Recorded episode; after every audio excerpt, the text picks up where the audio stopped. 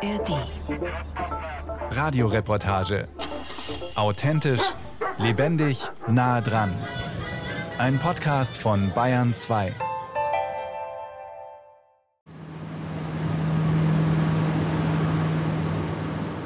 Am Fuß des Herzogstands in der Maschinenhalle des Kraftwerks arbeiten acht große Turbinen und produzieren im Jahr rund 300 Millionen Kilowattstunden Strom.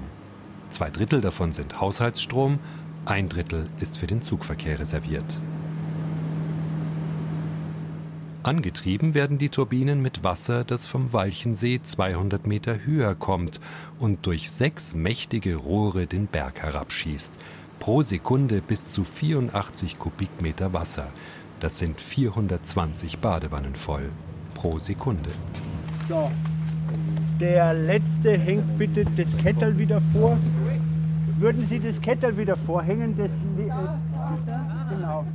Theodoros Räumschüssel vom Energieversorger Uniper fährt mit uns in der Standseilbahn die Rohrbahn hinauf zum sogenannten Wasserschloss.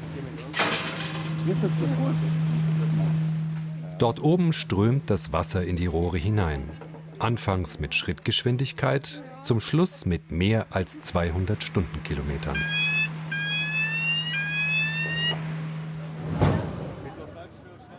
Zusätzlich verjüngen sich die gut 400 Meter langen Rohre.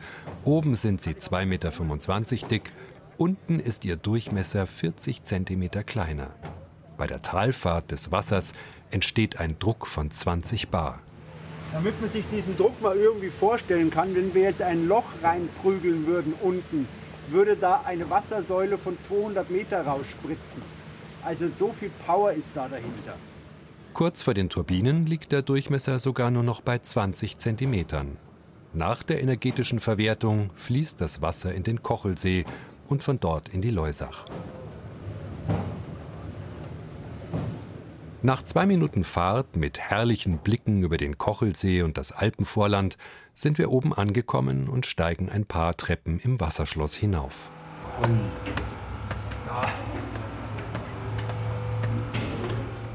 Wir gelangen an den oberen Rand des Staubeckens, aus dem das Wasser in die Rohre strömt.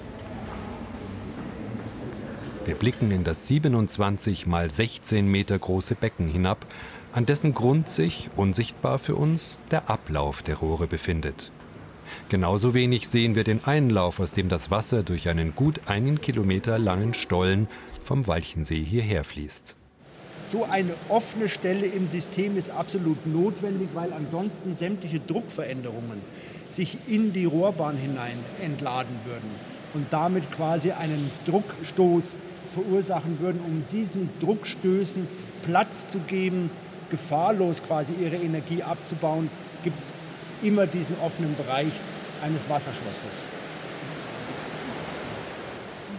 Wer eine Weile hier steht und die Wasseroberfläche beobachtet, stellt fest, dass der Pegel des 25 Meter tiefen Beckens nicht stillsteht, sondern permanent steigt und fällt. Das liegt aber nicht etwa daran, dass mal mehr und mal weniger Wasser aus dem Walchensee käme, sondern weil das Walchenseekraftwerk ein sogenanntes Spitzenlastkraftwerk ist. Das bedeutet, es gleicht die Dellen in der sonstigen Stromproduktion aus. Machen wir ein Beispiel. Wir haben immer mehr volatile, schwankende Einspeisung aus Sonne und Wind. Und diese volatile Einspeisung aus Sonne und Wind braucht letzten Endes Kompensationsfaktoren, die genauso schnell rein und genauso schnell rausgehen können, wie Sonne und Wind rein und raus geht. Und heute wird sich hier eine ganz wunderbare Photovoltaikkurve aufbauen, dass wir eine sehr große Photovoltaikproduktion haben. Aber wenn denn dann ein Frontensystem kommt, schlechtes Wetter, Gewitter oder sonst irgendwas, also so richtig Wolkendecke einschießt und dann innerhalb von ein paar Stunden die Photovoltaik zusammenbricht, dann würde dieses Kraftwerk in Aktion treten. Dasselbe passiert, wenn plötzlich der Wind nachlässt und die Windräder ausfallen. Sobald das Kraftwerk also anspringt, sinkt der Pegel hier im Becken. Im Jahr läuft das Kraftwerk deshalb nur 2000 Stunden, das entspricht etwa einer 38-Stunden-Woche. Die Maximalleistung des Walchensee-Kraftwerks liegt bei 124 Megawatt. Es kann also theoretisch gut zwei Millionen Glühbirnen A 60 Watt zum Leuchten bringen. Alles Ökostrom. seit 100 Jahren. Ich finde, dass dieses Kraftwerk ein ganz wunderbares Belegbeispiel für Nachhaltigkeit in der Stromerzeugung ist, so gut es halt geht. Ja, auch die Stromerzeugung mit Wasserkraft äh, geht mit Eingriffen in die Natur einher. Aber dieser Eingriff, der bei Wasserkraftwerken vorgenommen wird und den man jetzt hier exemplarisch an dem Weichensee-Kraftwerk sehen kann, es gilt aber auch für die Laufwasserkraftwerke an der Isar. Die Anlagen laufen sehr, sehr lange und laufen an vielen Stunden im Jahr, viele, viele Jahre. Die Energie, der Aufwand, der ganze CO2-Aufwand, der Betonproduktion, Transport, Metallherstellung, Baustelle, Betrieb, hier alles, ist vor 100 Jahren einmalig aufgewendet worden und dem entgegen steht quasi der Ertrag an CO2-freien Kilowattstunden über diese Laufzeit von 100 Jahren.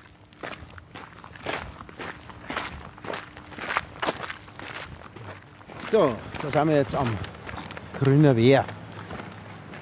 Das Grüner Wehr riegelt die Isar ab, etwa 10 Kilometer südlich vom Walchensee.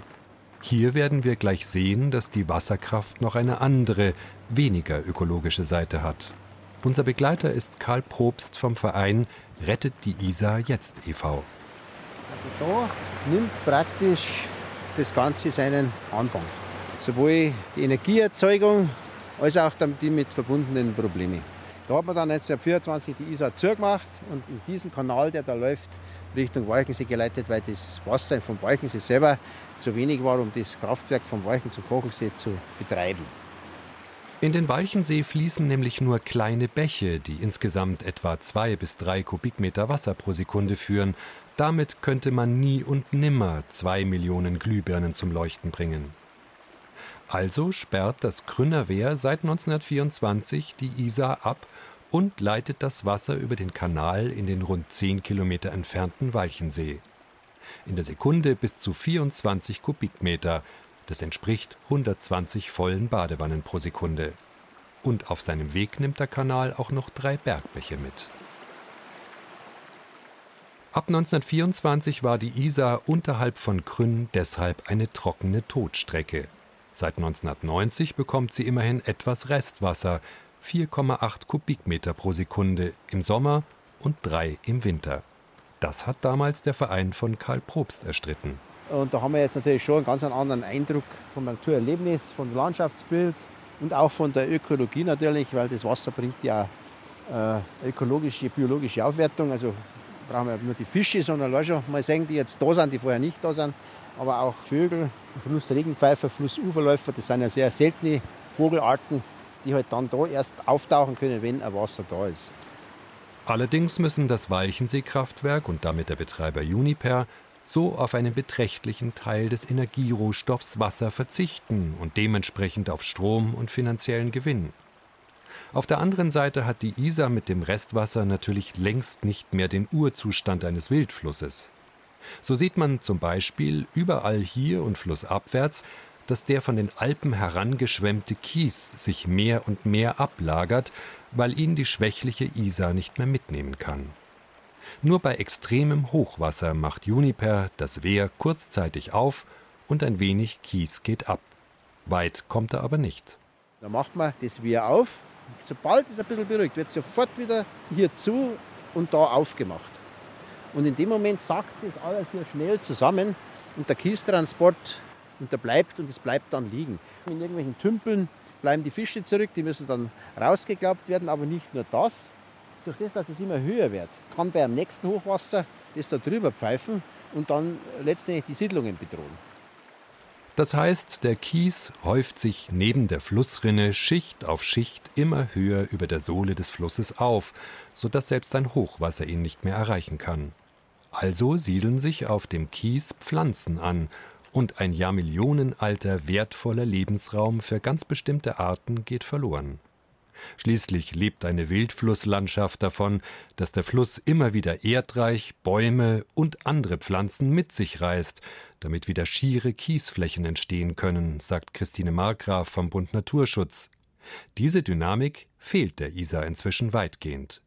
Da kommen irgendwann Gebüsche, da kommen irgendwann Weiden, irgendwann wird es dann Auwald, auch ein wertvoller Lebensraum. Aber gerade in so Alpenwildflusslandschaften ist typisch, dass wir quasi vom frischen Kiesrohboden bis zum Auwald wirklich auf kleinster Fläche alles miteinander haben. Das macht ja auch diesen enorm hohen Wert für die Artenvielfalt aus, äh, weil Flüsse und Auen, wenn sie intakt sind, sind ja Hotspots der biologischen Vielfalt bei uns. Also unsere Flüsse und Auen sind im Prinzip das für Europa, was weltweit äh, der Amazonas ist. Das Ergebnis sehen wir bei der nächsten Station unserer Rundfahrt mit Karl Probst ein paar Kilometer flussabwärts. Schauen wir mal hinaus. Probst will uns an dieser Stelle zeigen, wie das Restwasser der Isar seit 1990 das Landschaftsbild hier verändert hat. Also das ist ja die, diese Wildflusslandschaft, Auenlandschaft jetzt da, die sicher anders ausschaut ist wie vor 1924. Weil da war wesentlich mehr Wasser, da ist wesentlich mehr äh, Geschiebe gekommen und die, die Kraft, der, den Fluss zu verändern, war ja wesentlich äh, stärker als jetzt mit dem Restwasser. Und das wird auch manchmal kritisiert, dass hier also ein Bewuchs aufkommt, wie diese Weiden zum Teil. Fichten, das ist ein richtiger kleiner Wald, ein lichter Wald. Das steht ein lichter Wald. Aber erst einmal war vor 1924 auch Bewuchs da, weil wo Wasser ist, wachsen Pflanzen. Die Freiflächen sind sicher etwas kleiner, aber sie sind nach wie vor da. Es ist ein Kompromiss. Das ist ein Kompromiss, aber wenn dieser schlechter Kompromiss ist, dann weiß ich es auch nicht. Das Flussbett ist an dieser Stelle 100 bis 200 Meter breit. Die milchig grün schimmernde Isar nimmt darin jedoch nur wenige Meter ein. Ein besserer Bach, aber immerhin. Schauen Sie da drüben, sehen Sie diese Staude da, die da so hinter diesem Baum, die so ein bisschen federartig aussieht. Das ist die deutsche Tamariske. Und die gibt es nur an wenigen Stellen bei uns, da am Lechmann gibt es noch ein bisschen, aber das ist eben also eine Pflanze hier, um die hier sehr gerungen wird, dass die weiterhin besteht. Aber wer jetzt gegen Restwasser polemisiert, der muss natürlich auch sagen, da fällt die auch weg. Die braucht auch Wasser. Ohne Wasser kommt es nicht. Und auch Vögel und Fische, die brauchen das. Und da muss man halt vielleicht mit ein bisschen der Verbuschung leben. Vor 100 Jahren, als die Isar noch ihre volle Kraft hatte und die aus den Alpen nachkommenden Kiesmassen umlagern und abtransportieren konnte, waren noch mehr als zwei Drittel der Flusslandschaft frei von Gehölzen. Jetzt ist es nicht einmal mehr ein Drittel. Das verkleinert den Lebensraum vieler Vögel, Insekten und Pflanzen, unter ihnen der Flussuferläufer, der Flussregenpfeifer, die gefleckte Schnarrschrecke oder die Flussuferwolfsspinne. Sie alle sind auf die freie Kieslandschaft angewiesen und stehen, wie 200 andere dort ansässige Arten, auf der roten Liste der bedrohten Arten. Doch das Walchenseekraftwerk geht nicht nur auf Kosten des Ökosystems Obere Isar. Die Stromerzeuger haben nämlich auch den natürlichen Abfluss des Walchensees dicht gemacht, die Jachen, die durch die nach ihr benannte Jachenau fließt und jetzt nur noch vom Wasser der in sie mündenden Bäche lebt. 1950 ging es dann auch noch dem Rissbach an den Kragen, dem wichtigsten Zufluss der oberen Isar, dessen Lauf Ausflügler flussaufwärts folgen, wenn sie im großen Ahornboden am Fuße des Karwendels wandern wollen. Das ist jetzt der Rissbach, wie er eigentlich sollte. Das ist ein mächtiger Zubringer zu der Isar. Da sieht man, das ist ein wildes Wasser ist das. Und jetzt, wenn wir dann unterhalb vom Wehr sein, dann werden wir dann gleich sehen, dass das eine ganz andere Situation ist, als wir da jetzt. Dieser reichlich frische und reißende Gebirgsbach, den man auch im Sommer nicht durchwaten sollte, nimmt auf seinem Weg aus der Eng mehr als ein Dutzend weiterer Bäche auf und schwillt so immer weiter an, auf sieben bis zwölf Kubikmeter pro Sekunde, das ist zwei bis dreimal so viel, wie der kümmerlichen Isar noch an Restwasser verbleibt. Doch bei dem erwähnten Wehr, fünf Kilometer vor seiner Mündung in die Isar, ist Schluss. Hier nämlich steht ein Wehr, das den Rissbach aufstaut und in einen Stollen leitet. Jetzt ist er kein Gebirgsbach mehr, kein Lebensraum mehr für Fische, Wasseramseln, Köcherfliegenlarven oder Bachflohkrebse, sondern der einstige Bergbach ist jetzt nur noch Energierohstoff für das Walchenseekraftwerk. Der wird jetzt unterirdisch über sieben Kilometer unter der Isar durchgeführt und auch noch durch das Bergmassiv des Hochkopf, bis er im Walchensee landet. Wenn also nicht gerade Hochwasser ist, ist der Rissbach die letzten fünf Kilometer staubtrocken. Mehr als 300 Tage im Jahr. Ein 200 Meter breites Flussbett, das so trostlos aussieht wie eine riesige Kiesgrube. Natürlich ist damit auch der Isar ein wichtiger Zustrom geraubt. Karl Probst vom Verein Rettet die Isar jetzt ist das Ganze ein Dorn im Auge. Also mit der Ableitung des Rissbaches allein ist es ja hier noch gar nicht genug. Aus diesem Gebirgszug, also zwischen diesen zwei Bergzügen, die gehen ja bis zur Säulenspitze hinten, also praktisch bis dahinter, wo wir vom Grüner Wehr aus raufgeschaut haben, auf die Schöttelkarspitze. Also westlich vom Rissbach. Westlich vom Rissbach. Und da kommt der Fischbach raus. Der würde eigentlich dieses Gebiet entwässern, aber der ist auch abgeleitet. Das sind einmal zwei Kubikmeter. Kommt in den Kanal rein, verschwindet da eigentlich völlig. Die Energie aus dem Walchensee-Kraftwerk ist also zwar CO2-neutral und erneuerbar, doch das geht auf Kosten von Natur- und Artenschutz. Deswegen fordert Probst, dass der untere Rissbach ganzjährig wieder Restwasser bekommt. Aber die Betreiber des Walchensee-Kraftwerks sperren sich dagegen, weil jeder Kubikmeter Wasser, der nicht durch die Röhren des Kraftwerks hinabrauscht, natürlich keinen Strom erzeugt, den Juniper zu Geld machen könnte. Theodoros Räumschüssel, Wasserkraftsprecher von Juniper, führt für die Interessen seines Unternehmens ausgerechnet den Naturschutz ins Feld und erklärt die Austrocknung des Rissbachs zu einer wertvollen ökologischen Maßnahme. Seit dem Betrieb dieser Ausleitung hat sich hier ein Trockenstandort etabliert mit entsprechender Fauna und Flora, also Flussläufer und äh, Bodenbrüter und bestimmte Pflanzen, insbesondere auch deutsche Tamariske und solche Sachen, haben sich alle hier angesiedelt auf diesen blanken Kiesflächen. Das ist ein schützenswerter Naturraum. Und tatsächlich, wer ein paar hundert Meter vor der Mündung in die Isar über die große wasserlose Kiesfläche des unteren Rissbachs läuft, der sieht hier die deutsche Tamariske. Und es kommt auch gleich eine gefleckte Schnarrschrecke vorbeigeschnattert.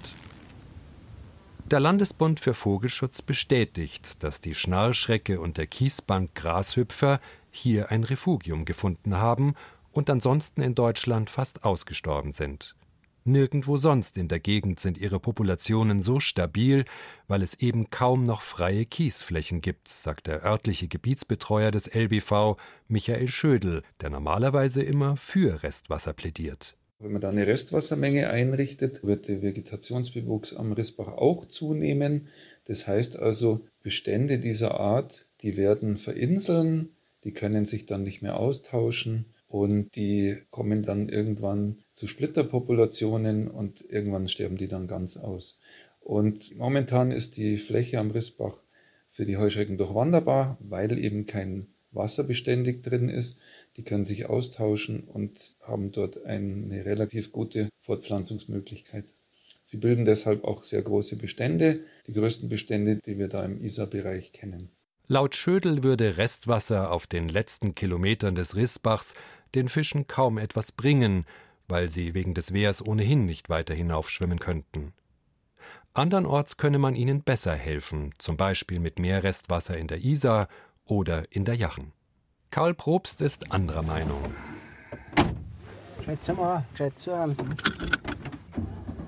Alles noch zwei Jahre. Aha. Ich hab vorher einen Dick gehabt. Er steigt wieder in seinen Geländewagen und sagt, der Rissbach habe an der Stelle ein so starkes Gefälle, dass er aufwachsende Büsche bei Hochwasser gleich mitreißen würde. Das könne man auch an der Isar sehen, die hier steiler sei als weiter flussaufwärts. Da müssen Sie nur mal auf Google Earth oder auf dem Bayern-Atlas schauen. Schauen wir mal von oben das Bild an. Dann sehen Sie, dass die Isar, wo wir zuerst ausgestiegen sind, dass die sehr grün ist von oben. Und dann ab Rissbach-Einmündung ist es weiß. Also da kann man das ganz genau belegen, dass mehr Gefälle, mehr Kraft, mehr Wasser reißt das alles weg. Die Schiebe, alles kommt daher. In jedem Fall ein Dilemma. Kein Restwasser bedeutet eine Todstrecke und etwas Restwasser zieht das Risiko der Verbuschung nach sich. Damit die vermieden wird, bräuchte es also so viel Restwasser, dass es den Kies immer wieder wegreißen und fortschwemmen kann, das aber würde stark auf Kosten der Stromerzeugung im Walchenseekraftwerk gehen. Die Wassermenge von Isar oder Rissbach ist eben begrenzt, wie alle natürlichen Ressourcen.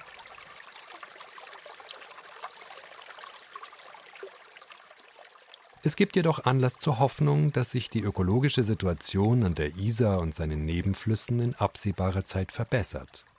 Im Jahr 2030 läuft nämlich die Konzession für das Walchenseekraftwerk aus und muss erneuert werden. In der neuen Konzession könnten dann zusätzliche Naturschutzbedingungen stehen, die der Kraftwerksbetreiber erfüllen muss, zum Beispiel mehr Restwasser oder auch, dass das Wehr zu Zeiten von Hochwasser öfter und länger offen bleibt. Das bayerische Umweltministerium, das dazu wegen des laufenden Verfahrens keine Auskünfte gibt, will das in einem wasserrechtlichen Verfahren klären und dabei auch die Öffentlichkeit einbeziehen. Dem Walchensee-Kraftwerk ginge bei mehr Restwasser natürlich kostbare nachwachsende Energie verloren. Schon aufgrund der jetzigen bescheidenen Isar-Restwassermenge entgehen Juniper mehr als 50 Millionen Kilowattstunden im Jahr, also ungefähr ein Siebtel des Jahresertrags, so das Unternehmen. Christine Markgraf vom Bund Naturschutz in Bayern fordert trotzdem mehr Restwasser. Wir haben nicht nur eine Klimakrise, sondern wir haben auch eine Biodiversitätskrise.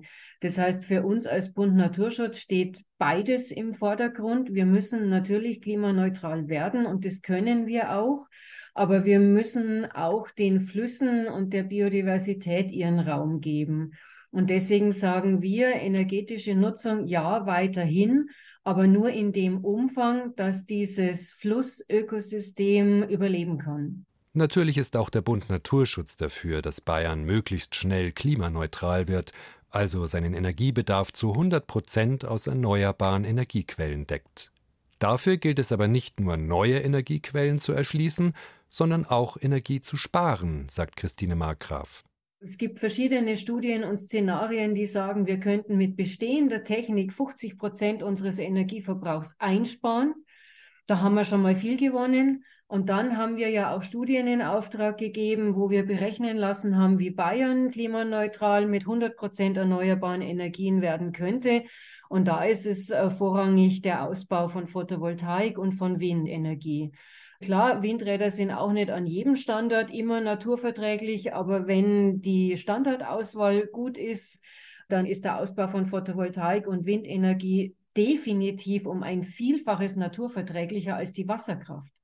Wasserkraft heißt immer so, sie ist CO2-neutral. Ähm, das wäre mal grundsätzlich zu hinterfragen, weil natürlich auch in den Stauseen zum Beispiel Methan, was ja auch ein klimaschädliches Gas ist, entsteht. Aber Wasserkraft hat halt vor allem den riesen Nachteil, dass es Ökosysteme zerstört, was weder für Photovoltaik noch für Windenergie zutrifft. Dann stellt sich aber die Frage, ob wir bei mehr Energie aus Sonne und Wind nicht gerade ein Spitzenlastkraftwerk wie das Walchenseekraftwerk brauchen. Schließlich springt es ja genau dann ein, wenn Sonne und Wind gerade schwächeln. Dieses Argument werde sich bald erübrigen, meint Christine Markgraf, denn die technische Entwicklung gehe dahin, die Speichersysteme für Strom zu verbessern. Das bedeutet, dass der Strom, den zum Beispiel Windkraft und Sonne erzeugen, immer effizienter für die Phasen gespeichert werden könne, in denen kein Wind weht und keine Sonne scheint. Dafür haben wir aber auch noch Biogas im Energiesystem. Es gibt auch intelligente Vernetzung, dass wir eben den, wenn wir zu viel Windstrom in Anführungszeichen produzieren, den dann eben umwandeln in speicherbaren äh, Biogasstrom. Dazu kommt auch noch, dass wir auch zunehmend intelligente Bedarfssysteme haben werden, sodass äh, nicht immer alle gleichzeitig zum Beispiel den Herd anschalten oder eben die, die Nutzungen alle zur gleichen Zeit stattfinden. Das heißt, unser Energiesystem entwickelt sich ja sowieso generell in ein intelligenteres sowohl Energieerzeugungs- als auch Energienutzungssystem. Der westliche Mensch hat für seinen riesigen Energiebedarf massiv und sich immer noch beschleunigend andere Arten des Planeten zum Aussterben gebracht und außerdem noch einen tödlichen Klimawandel in Gang gesetzt. Man kann sich fragen, ob es ethisch vertretbar ist, wenn die Lebewesen in den Alpenflüssen nun auch noch dafür bezahlen sollen, dass dieser Klimawandel wieder abgebremst wird. Zumal etwa das Walchenseekraftwerk nicht einmal 0,5 Prozent zur Energieerzeugung Bayerns beiträgt.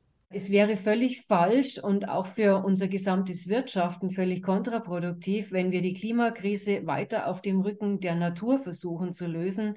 Das ist keine ganzheitliche Lösung. Wir brauchen für unser Wirtschaften genauso wie ein intaktes Klima natürlich auch eine intakte Natur, weil sie schlichtweg Lebensgrundlage unseres gesamten Wirtschaftens ist. Die inzwischen 13 Vereine, die sich dafür stark machen, dass das Walchensee-Kraftwerk zugunsten der Gewässer auf Gewinn verzichtet, bekommen auch Rückenwind. Zum Beispiel von der Europäischen Wasserrahmenrichtlinie, die schreibt nämlich vor, dass alle EU-Länder ihre Flüsse, Seen, Küstengewässer und das Grundwasser in einen guten ökologischen Zustand bringen müssen. Eigentlich schon bis zum Jahr 2015, in Ausnahmefällen aber spätestens bis 2027. In der Wasserrahmenrichtlinie heißt es Wasser ist keine übliche Handelsware, sondern ein ererbtes Gut, das geschützt, verteidigt und entsprechend behandelt werden muss. Wenn 2030 die neue Konzession für das Walchensee-Kraftwerk vergeben wird, wünscht sich Karl Probst vom Verein Rettet die Isar jetzt, dass die Betreiber auch die Folgekosten der Wasserentnahme tragen. Man sieht jetzt diese Nebenerscheinungen, die der Betrieb des Walchensee-Kraftwerkes auslöst, wie das Geschiebe, wie diese Verlandung, auch zum Teil naturschutzfachliche Negativveränderungen, die vielleicht durch einen naturschutzfachlichen Eingriff verbessert werden können. Und so. Das sind alles Kosten, die trägt jetzt der Steuerzahler oder niemand. Und das müsste natürlich in einem neuen Bescheid natürlich rein, dass solche Dinge eben auch dem Kraftwerk zugeschlagen sind. Das sind ja Kosten, die durch das Kraftwerk ausgelöst werden.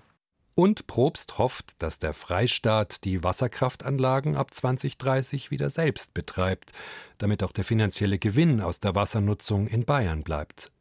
Schließlich wisse man nie, an wen die Rechte zur energetischen Verwertung des bayerischen Wassers weiterverkauft werden. Katar oder amerikanischer Hedgefonds ist für mich gar keine Lösung, weil die nicht in unserem Interesse handeln, sondern einzig und allein ihre Aktionäre.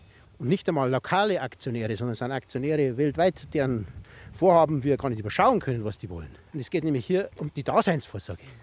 Und deswegen ist es so wichtig. Wir haben es ja erlebt mit der Privatisierung damals. Zunächst ging ja das an die FIAC, das war ja dann also ein deutscher Konzern. Dann ging es an Ion und dann wurde das Uniper abgespaltet und das ging dann schon an die Finnen mit Hedgefonds aus Amerika. Und so diversifiziert sich das dann plötzlich in die ganze Welt hinaus. Und wollen wir das da haben? Wollen wir den Scheich von was weiß ich hier am Rissbach wer mitreden lassen? Ich nicht. Hi, ich bin Ann-Kathrin Wetter und das hier ist Lost in Nahost, der Podcast zum Krieg in Israel und Gaza. Es ist gerade unfassbar schwierig, den Überblick zu behalten über das, was gerade im Nahen Osten passiert. Und mitzukommen, wer welche Rolle spielt, welche Player wichtig sind und wie hat das alles nochmal angefangen? Wir wollen euch helfen zu verstehen, was gerade Phase ist, wer welche Interessen verfolgt. Viele von euch fragen sich gerade, warum es plötzlich ein Problem sein soll, wenn PalästinenserInnen auf die Straße gehen oder jemand den Hashtag Free Palestine verwendet. Was das heißt, wenn der deutsche Bundeskanzler davon spricht, dass die Sicherheit Israels Staatsräson ist. Für solche Fragen und ganz viele mehr gibt's ab jetzt uns. Wir sind Lost in Nahost, der Podcast, der euch hilft zu verstehen, was gerade los ist im Nahen Osten. Und dafür sprechen wir mit den Korrespondentinnen der ARD in Tel Aviv und mit Expertinnen über das, was gerade im Nahen Osten passiert. Und vor allen Dingen sprechen wir darüber, was euch zu dem Thema interessiert. Schickt uns also gerne eure Fragen an lostinnaost.br.de oder schreibt eine DM an die NewsWG bei Instagram. Den Podcast Lost in der Ost gibt's in der ARD Audiothek und überall, wo es Podcasts gibt.